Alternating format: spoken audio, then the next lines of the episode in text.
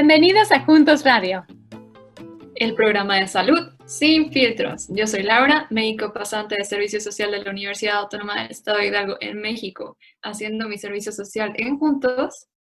Y yo soy Mariana, directora del Centro Juntos para Mejorar la Salud Latina en el Centro Médico de la Universidad de Kansas. Trayéndoles información de salud confiable en colaboración con la Red Nacional de Bibliotecas de Medicina y todos los derechos están reservados. Y hoy vamos a hablar de un tema del que todos queremos escuchar buenas noticias, la vacuna del COVID. Y además, este estudio está liderado por dos investigadores latinos. Tenemos con nosotros al doctor Mario Castro, neumólogo, jefe de la División de Neumología, Cuidado Crítico y Medicina del Sueño en el Centro Médico de la Universidad de Kansas y vicedirector de Investigación Clínica y Translacional. Y también tenemos a la doctora Bárbara Pajut, ella es directora de investigación en la División de Enfermedades Pediátricas Infecciosas y profesora asociada de pediatría en la Escuela de Medicina de la Universidad de Missouri en Kansas City. Bienvenidos, doctores Bárbara y Mario. Hola. Hola, ¿cómo estás? Bueno, doctor eh, Mario, ¿qué, ¿qué labor tan importante ahorita, ¿no? El encontrar una vacuna para el COVID-19. ¿Nos quiere platicar sobre el estudio que están liderando usted y la doctora Pajud y sobre su rol en él? Sí, cómo no. Gracias, Mariana. Y estamos muy excitados porque hoy día vamos a em, empezar tres investigaciones aquí en los Estados Unidos sobre la vacuna contra el COVID-19. Y esta vacuna que vamos a hacer la investigación aquí en Kansas City se llama uh, el COVID-19 vacuna hecho por la farmacia AstraZeneca. Y en este estudio vamos a ver si la vacuna es efectiva para prevenir la infección sobre COVID. Y nosotros sabemos que en estudios que hemos hecho a principio con esta ah, vacuna, que quizá tienen efecto. Y es muy importante hoy día con, con esta pandemia que vemos con el COVID. Vamos a hacer estudios aquí en Kansas City Ah, en ah, la Universidad de Kansas City, aquí en, por Rainbow Boulevard, 39 en Rainbow. También tenemos otro centro que vamos a usar uh, cerquita de aquí, como dos millas, por Shawnee Mission Parkway. Eh, se llama uh, Universidad de KU en Fairway. Y también vamos a tener otro van que va a varios lugares para visitar los centros en las comunidades que visitamos aquí en, Kansas City. Y vamos a tener un, otro centro en Wichita, en, Kansas. Y en estos sitios vamos a tener las enfermeras, los doctores y eso para, uh, para explicar sobre el estudio. Y si gente tiene su, quieren participar en el, en el estudio, pueden entrar en el estudio en ese mismo día y puede coger la vacuna. Pero es importante saber, esto, un, es un estudio. Y en los estudios tenemos que siempre tener un placebo, una inyección de salina solamente para saber cómo comparar los pacientes que lo cogen mm, a la vacuna verdadera con la de placebo. En estos estudios uh, hemos construido que para cada tres personas que cogen la, la inyección, dos va a coger la vacuna. So, solamente uno de tres que coge la inyección va a coger la, el placebo, la salina. Y en este caso vamos entonces a ver en comparación de estos pacientes que cogen la vacuna de verdad, cómo son los efectos de esta vacuna. Si um, le protejan al paciente contra la infección de COVID y para evaluar los efectos adversos de la vacuna. Y esto es muy importante uh, hacer estos estudios. Y si este estudios uh, enseñamos que es una vacuna muy efectiva con los efectos que sabemos de la vacuna, que vamos a hablar más de eso, entonces podemos avanzar contra esta infección, esta pandemia. Pues qué bien que en el Centro Médico de la Universidad de Kansas y en Children's Mercy Hospital estén liderando este trabajo en nuestra región.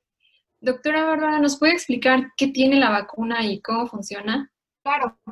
Eh, primero les quiero explicar que hay varias vacunas. De hecho, hay más de 100 vacunas ahorita en producción que se están probando contra el coronavirus. Nosotros vamos a probar una de esas vacunas y como lo mencionó el doctor Mario Castro, la vacuna que nosotros estamos probando es la que está produciendo AstraZeneca. Esa vacuna, de hecho, las buenas noticias es que si nosotros tuviéramos que ir a Vegas a apostar cuál de todas las vacunas que se están produciendo ahorita creemos que es la vacuna que va a ser la mejor, es la que tenemos nosotros aquí en nuestro estudio en Kansas City. Así que yo creo que esto es muy buenas noticias, porque si uno es parte del estudio y tiene, como dijo el doctor Mario Castro, dos probabilidades en tres de que te den la vacuna, pues es probable que estés protegido incluso antes de que salga la vacuna para el público en general. Esta vacuna está hecha básicamente, si tú te imaginas que tienes el coronavirus así y el coronavirus tiene estos piquitos que salen por fuera, ¿no? Agarras esos piquitos y lo metes adentro de un virus que se llama adenovirus. Ese virus, adenovirus, no está funcionando, es nada más como la caja del virus. Entonces metes esa coronita del virus de corona adentro de la cajita de adenovirus y así es como se le inyectas a la gente. Esta es una manera de hacer vacunas que la, eh, lo hemos hecho desde hace muchos años de esta manera. Se ha usado en vacunas contra Zika, contra tuberculosis, contra el virus del papiloma humano, incluso en eh, vacunas contra el cáncer, en tratamientos de cáncer. Entonces tenemos mucha experiencia con esta tecnología y hasta la fecha no hemos tenido ningún eh, problema con efectos secundarios o con efectos adversos con esta tecnología. Por eso también creemos que esta va a ser la vacuna que va a funcionar eh, de mejor manera y va a poder producir inmunidad. Y ahora interrumpimos este episodio para escuchar un mensaje de nuestro patrocinador. En un momento regresamos. ¿Se ha dado cuenta que no todos los tratamientos nos funcionan a todos de la misma manera? Esto es porque no todas las personas son iguales. Sin embargo, la mayoría de los tratamientos no parecen ser diferentes. Antes no contábamos con la información suficiente para personalizar los tratamientos. Ahora sí, con programas como All of Us, basado en la medicina de precisión, que nos permite desarrollar tratamientos para las necesidades de cada persona. Para más información, visite la página joinallofus.org, que encontrará en las notas de este episodio. Ahora regresamos con Juntos Radio. Y, ah, el, doctor Mario platicó un poquito sobre los efectos secundarios y, los posibles riesgos, y esa es una pregunta que hemos escuchado muy frecuente de nuestra comunidad, ¿no? ¿Qué, pasa si, si, yo recibo la vacuna y me enfermo, ya sea de coronavirus o, de algo más? ¿Qué, ¿Qué, nos puede platicar sobre eso, sobre los efectos ah, secundarios y posibles riesgos? Mira, con las vacunas en general te voy a decir, te voy a hablar de las vacunas y luego le voy a dejar al doctor Mario explicarte sobre los adultos, pero en las vacunas en general siempre hay efectos secundarios, porque lo que estamos haciendo es dándote un pedacito del virus, la corona, ¿no? Y lo que queremos es que tu sistema inmune vaya a esa área donde te la pusimos y reaccione, haya una pelea ahí de tu sistema inmune contra la coronita. Entonces, obviamente puede causar un poco de dolor, un poco de induración y eso es común, son efectos secundarios que esperamos. A veces te puede dar un poco de fiebre, pero una vez más es normal porque te estamos dando un pedazo del virus contra el que te queremos proteger. Todos ese tipo de efectos secundarios los vamos a monitorear muy de cerca en el estudio y también, además de los efectos secundarios que sean locales por la vacuna, si tú sientes que te vas a enfermar, sientes fiebre, crees que tienes el virus, parte del estudio es que nosotros vamos a estar checando si tú te enfermas o no. Entonces, si tú tienes miedo de que tengas corona, que estés infectado, te vamos a hacer un estudio en la nariz para ver si lo tienes o no, como parte del estudio. Ok. Bueno, y que traemos a la mesa los efectos adversos, ¿qué pasa si yo me aplico la vacuna y desarrollo efectos adversos, pero no cuento con seguro médico. O sea que si esa persona requiere cuidado médico porque vamos a suponer que se rompe la pierna, pues obviamente eso no está cubierto.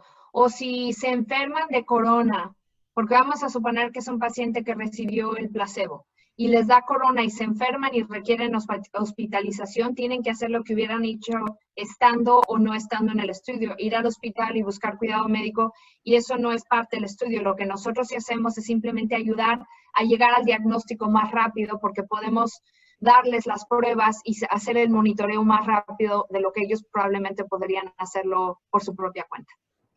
Muchas gracias. Y entonces son 30 mil personas en todo el país que están en esta prueba, que ya es una prueba fase 3, viendo la efectividad. Y de esas 1.200 van a estar en Kansas. ¿Es solo Kansas o también Missouri como área metropolitana? Kansas y Missouri. Sí, ah. los dos. Vamos uh, tratando de todos los ah, lugares en, Kansas City, en la parte de Missouri. Um, vamos usando el, el, van para ir a esos lugares, a los centros donde están haciendo pruebas para COVID y otros lugares para ver si podemos entrar pacientes en esos lugares también. Estamos ahorita haciendo la investigación de cuáles son los lugares claves, pues, donde podemos encontrar la mayor cantidad de gente que sea conveniente y donde nosotros podamos estacionarnos para que las clínicas móviles donde hagamos las inyecciones. Entonces, en cuanto tengamos esa información, con todo gusto se las pasamos a ustedes para que puedan pasar la voz. Que obviamente esto va a ir evolucionando con el tiempo, pero cualquier persona mayor de 18 años que eh, tenga una enfermedad puede ser elegible siempre cuando su enfermedad esté bien controlada. Por ejemplo, si tienes hipertensión o tienes diabetes.